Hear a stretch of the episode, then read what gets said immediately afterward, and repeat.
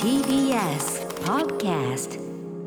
ここからはゲストの方をご紹介したいと思います。まあ、今回は黒部直々のリクエストで、えー来てくださったということでね、はいたくさんお話伺いたいと思います。今日のゲストをご紹介しましょう。アートスクール一般社団法人ホットジェネレーション代表理事の鳥居芽衣子さんです。よろしくお願いします。こんばんは。よろしくお願いします。お願いします。はい、えー、鳥居さんはですねアートスクール一般社団法人ホットジェネレーション代表理事だけではなく脚本家作詞家作曲家演出家でもあるという本当にもうあのミュージカル尽くしの、えーはい。人生を送っていらっしゃると思いますが。はい、プロフィールをねご紹介させていただきましょう、えー鳥居芽衣子さんは愛知県のご出身大手音楽教室システム講師を経て独立されご友人が主催するミュージカル劇団に依頼されてミュージカルの音楽制作歌唱指導に携わり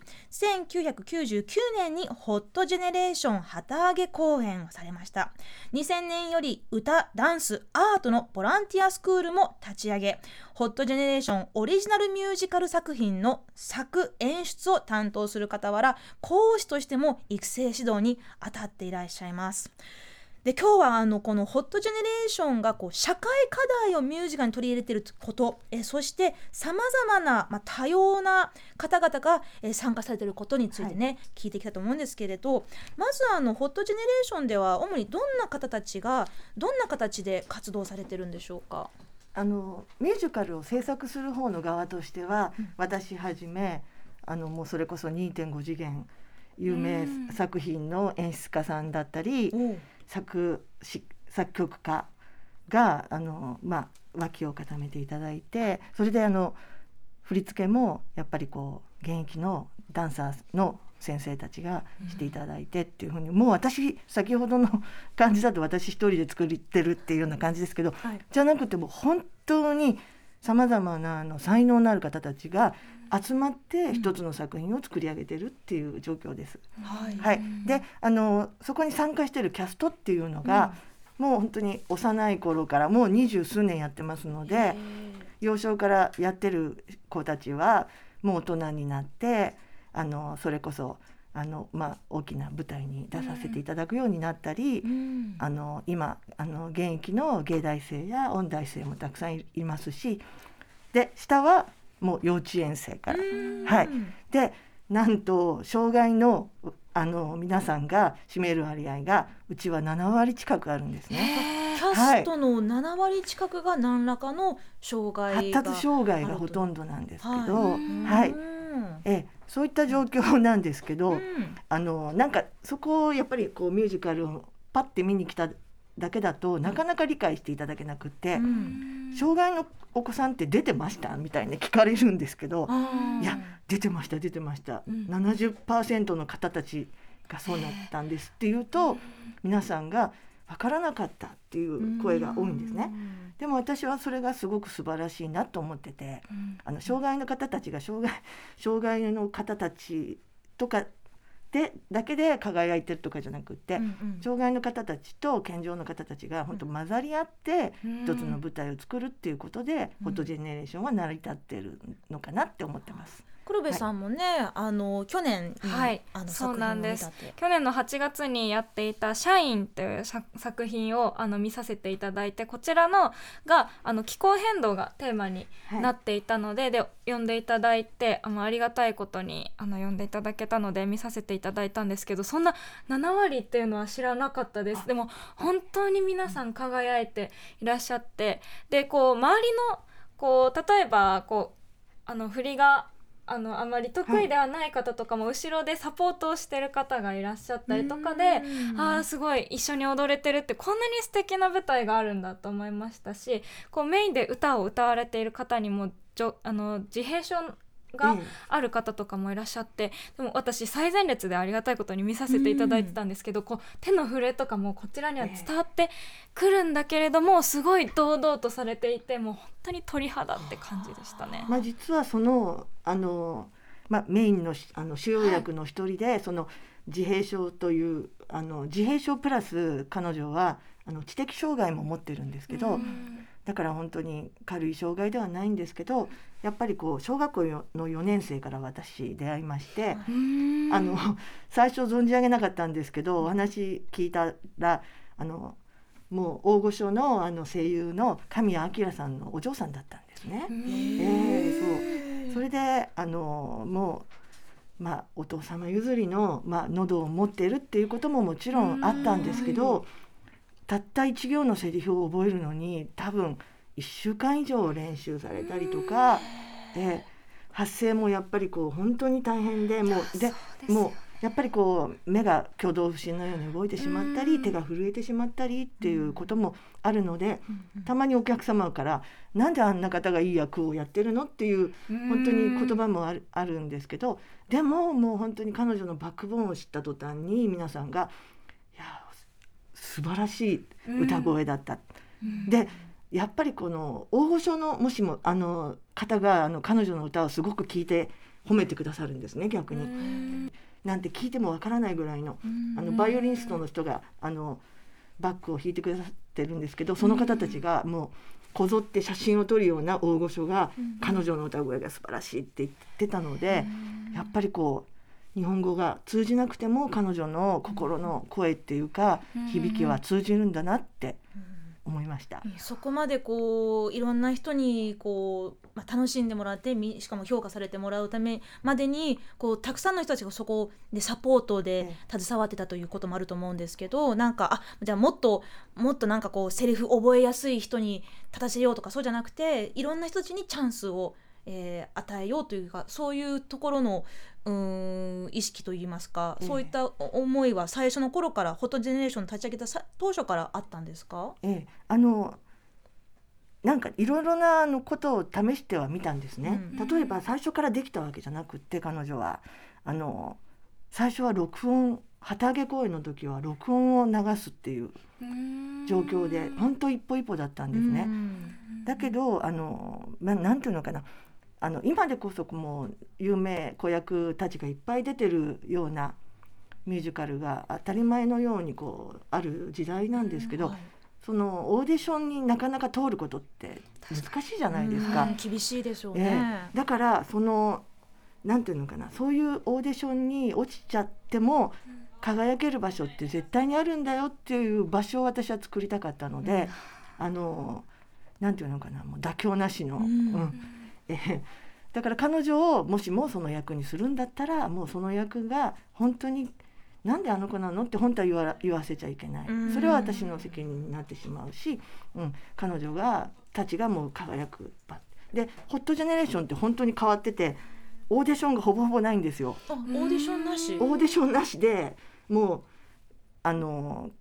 ふさわしい役を私は与えてあげたいなって思っててそれぞれに。ええ、黒部もねもともとミュージカル大好きだけど、はい、その気候変動を題材にした SDGs ミュージカルっていうのは、うん、どういう形でその気候変動というテーマを表現してたのかどういうところが印象に残りましたか？いやなんか私はもう気候変動テーマにミュージカル作りたいと思っているぐらい本当にこう自分でも考えてたんですよ。どういうストーリーにしたらいいかなとか、ね、いや本当にもう衝撃的すぎて全く同じもの作ってしまうんじゃないかっていうぐらい 影響を受けたんですけど、うん、あのただただこう気候変動対策みんなで行動しましょうとかじゃなくて何が問題でどこを変えていかなくちゃいけないのかとかこう人間の今の現状とこう自然のこう何を守っていかなくちゃいけないかみたいなそう社会を変えていかなくちゃいけないっていうことがしっかりこう見ている側に伝わるストーリーだったんですよね。心に響くストーリー、はい、どうやって思いついたんですか？いやあのとにかくあの毎日散歩してるんですけど朝ね。その時にもう本当にもうあのあのまあまあ都会っていうか私たち都会に住まわせていただいてて、本当にもう開発が進む中取り残された一角のこう空き地がありましてそのあのまだこうビルが建つ前だったんですね、もうそこに本当にタンポポだったり素敵な雑草がいっぱい生えてて、うん、あここに ねたくさんのこうやって命があるのにやっぱり開発によってこの人たちこの人たちっていうのは変ですけど、うん、なんか私やっぱり自然にも命が宿ってるんだなっていうのは感じてるので、うん、うん、その人たちを守るのも私たち人間だし、うん、そのその過度なものをストレスを与えちゃうと今度はその自然界の方が起こっちゃっていろんな問題が起こってくるんじゃないかななんてことをこう毎朝散歩しながらいつも考えてたことがありましてだからその人たちを主人公にしようと思ったんですね。人間ではなくタンポポだったり特にそこに住んでるだろう生物や生き物をはい。中心にした目線で仕上げていったということです。そうなんですよ。今はい。聞いてて、ああのシーンかって思って聞いていたんですけど本当にこう人間だけの視点じゃなくてっていうので描かれていたんですけどこういう社会問題をテーマにするって結構難しいとは思うんですけど、はい。なんでやろうと思ったかとかここ難しいなとかありますか？そうですね。あのやっぱりもうミュージカルがそもそもあの作り上げるまでに時間と労力とうん。すごいじゃないですか。ゼロから作るっていうのも大変でしょそううね。ですよね。でそれを考えてまず自分が台本を書かなきゃいけないって言った時に、やっぱり私自身が心をすごく揺さぶられることがないと作品にはできないなって思った時にやっぱりその同時多発テロだったり、そのもうかんあのすごくあれですけどもうコアラがなんか山火事でやけどしちゃってるとか、そういう単純なことなんですけど、そういうことに人間って心を割と寄せやすいんだなって動きやすいんだなっていうことがあってやっぱりこう社会問題っていうのと芸術って切っても切り離せないものだと思うんですね。うん、だからあのなるべく子どもたちにもその知ってもらいたいってこともあって、よあのただただあの歌が上手くなったりダンスが上手くなったり絵が上手くなったりする子じゃなくって、そういう世界のいろんなところで起こっている事事象を自分のこととして捉えられるような子どもたちを、まあまあおこがましいですけど育てていきたいなっていう思いがあってこういうのをテーマにしてます。すね。がその障害がある方も一緒にレッスンとかもあの混ざってされているのかなって、はいそうですあの動画とか見てて思ったんですけど、なんかこうこういうところにこう気をつけているとかこういうサポートをするようにしているとかなんか今後もっとそういう舞台が増えていったらいいなというふうに思うんですけど、なんか私たちが気をつけるとかこう勉強できるところがあればお聞きしたいなと思うんですけど。そうですよね。なんか逆にあの試してみた時に、うんこう障害の子たちを何でもいいからこう優遇して前に出してあげるっていうことを一度こう舞台でやった時に、はい。リハーサルを見た時に彼女たちのい居心地がすごく悪かったみたいで、安心できなかったりとか、あのやっぱりこう前だからこう落ちちゃうんだ舞台のね落ちちゃうんじゃないかとかってうんそういう部分もあってこう日頃のいつもの笑顔が消えちゃったんですね。ちょっとプレッシャー与えすぎちゃったって感じだったんえですかね。えそれをあの見た時にあやっぱりそのわざわざ見せてあげるとかっうんていうことじゃなくっていつものそのちゃんとできてるお姉さんたちの後ろであの安心して踊れる場を与えてあげることの方が大事なんだなっていうのはすごく私も学んだというか、で本番はもちろん並び方も変えたりとか、よく本当に障害 障害の子がたくさんいるんだから障害の子たちを前に出して見せてほしいっていうご要望もあるんですけど、あのもちろんねそういうふうにできるシーンはもちろんできる、はい。するようにはなるべくしたりも配慮もしますけど、なるべくだから舞台の上では平等ということを私は心がけて、ホットジェネレーションはそれがモットーなんですね。うん。だからできる人が前で踊ってくれてうん。あのなんていうんですかそれぞれがもうその輝く場所だからってどこの場所になってもだってそうですよね。だってどこ 黒部さんだってその後ろでね頑張って踊ってる子を見て、あのそのサポートをしてるスあのサススタッフを見つけてくださったようにみんないろんなところがあの、うん。見ていると思うので、舞台ではどこが主役だ、ではない。それぞれが主役なんだよってことは、うん。とにかく言って言い続けたいと思います。確かになんかこういう人でもできるんですよってこうこれ見よがしに前の方に前の方に立たせるとそれもそれでなんかちょっとこう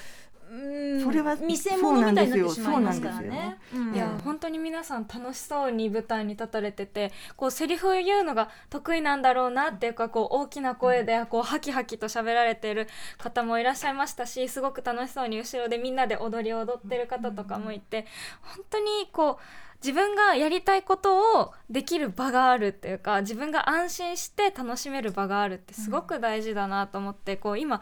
障害のある方とかって施設の中だけとかこう限られた学校だけでこう活動をしたりっていうことが多いように感じていて私もあの知的障害を持っている方知的障害がある方のこうサポートをするアルバイトをしていたことがあるんですけどやっぱりもう普段の生活がだいぶ制限されていて、もうここに行ってここに帰ってきてで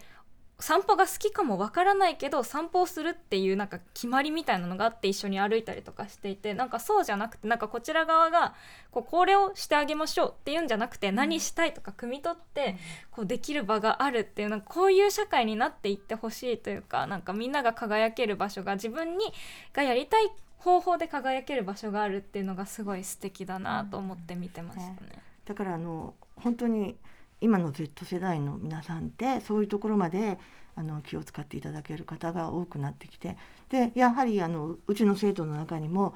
あのだとしたら障害の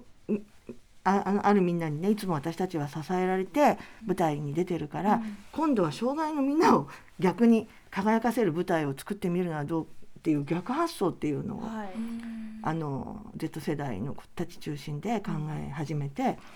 うん、えーと、今度はまたそういう作品にも、うんうん、あの新たな世代間で連携取りながら、あの進めていくのかなってあの身体障害の方っていうのがちょっと置き忘れられてるのかなと思って、はい、うん、目が不自由だったり、あの、まあ、聴覚障害の方が、ああいうふうに素敵な舞台に一緒に出れたらそれはそれですごいなと思いまして、まあ、ホットジェネレーションを立ち上げてからもう20年以上経っていますけれど、はい、まあ、その間に、まあ、社会のさまざ、まな障害という、まあ、当事者に向けた、まあ、こう意識だったりこう空気だったりそういう配慮だったりそういうものも変わってると思いますけれど、まあ、その皆さんの中でもあこういう表現をこうなんかこうやってみたいとかこういうところもどんどん、えー、応援したいっていうそういったご自身の中でも、うん、変化とか挑戦というのも変わってきてるんでしょうか、えー、あのやはりこう立ち上げた当初っていうのは参加をするだけでもうなんかすごいところに立たせていただいたっていう感じのお母様方が多かったのに比べてやっぱり最近はあのもうなんていうのか多様化も進んでるし、その知識としてあのね、あのやっぱりそういう差別はしませんっていう方が多いじゃないですか、だからその、えーと、障害の子が、えーともっともっともっともっと障害のあるご家族やあの子どもさんたちにもっともっとやらせたいっていうこう要望がすごく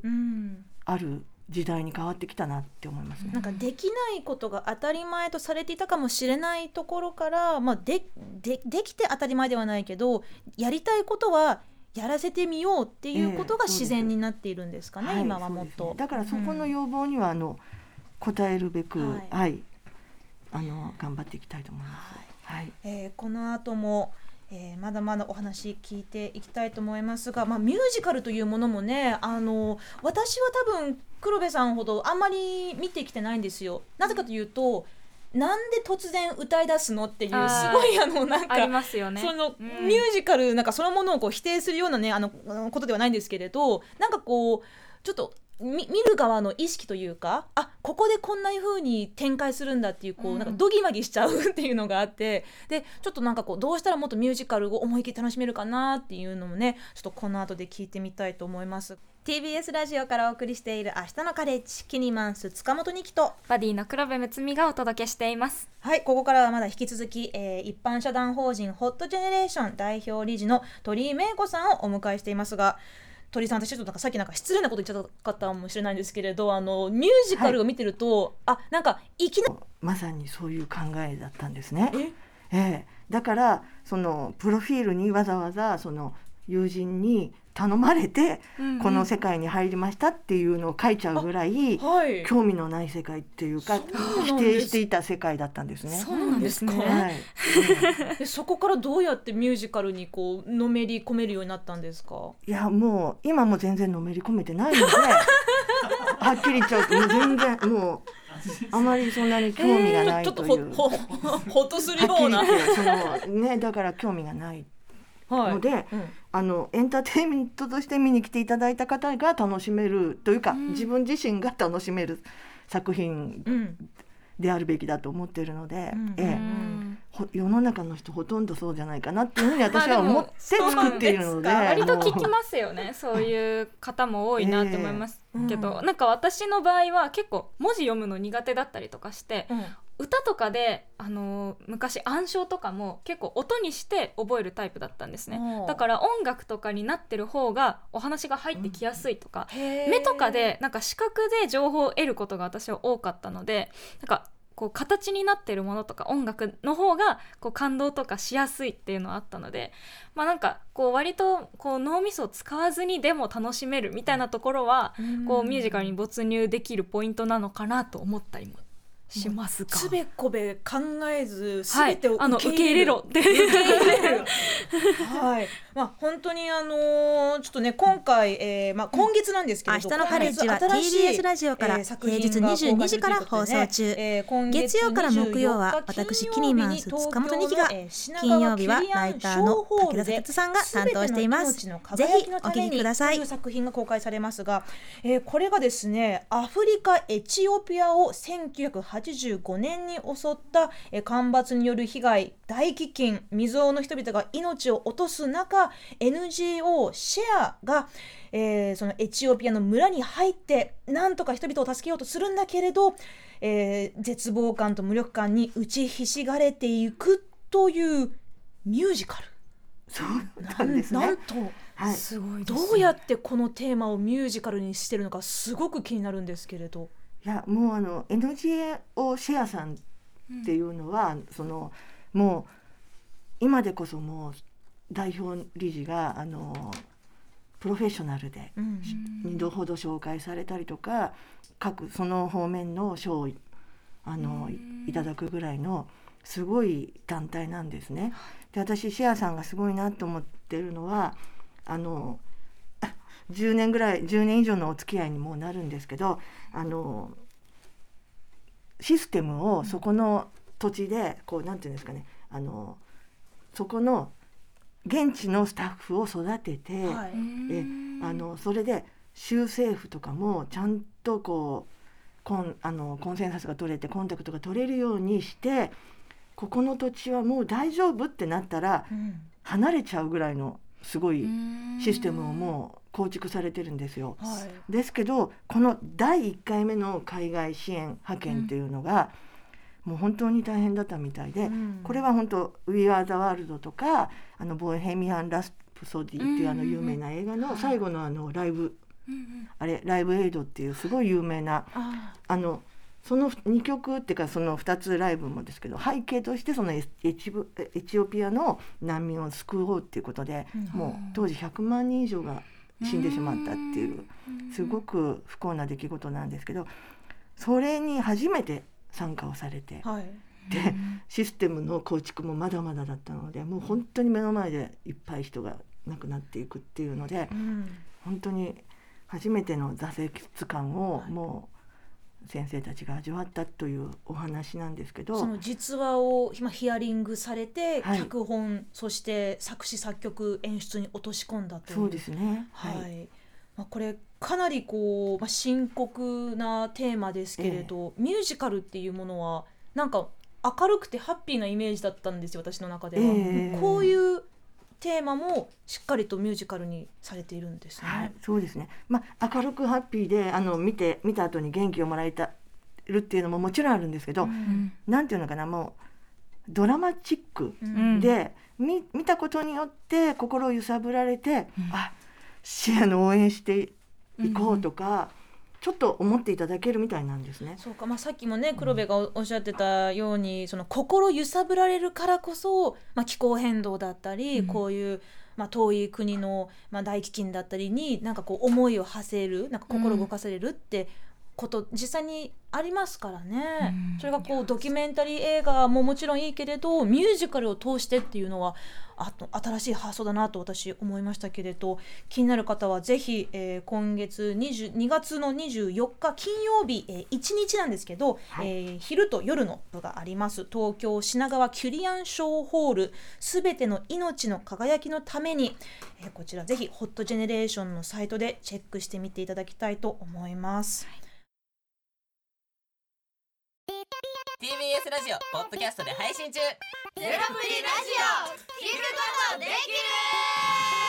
パーソナリティは LGBTQ ハーフプラスサイズなどめちゃくちゃ個性的な4人組クリエイターユニット。午前0時のプリンセスです。ゼロプリラジオ。もう好きなもん食べな。好きなの何でも鍋に入れたら鍋なんだから。マクド鍋に入れちゃおう。そしたら全部鍋。おならが出ちゃったことを何て言いますか？プリグランスバズーカにおしゃれではないよ。ゼロプリラジオ笑ってるやんこんな感じになります笑い方海賊になりますおうち最後にこの CM 聞いてるみんなに一言お前お前なんで言ったとにかく聞いてくださいゼロプリで検索ゼロプリラジオ毎週土曜午前0時に配信それではポッドキャストで会いましょうせーのほなまたゼロプリレディオ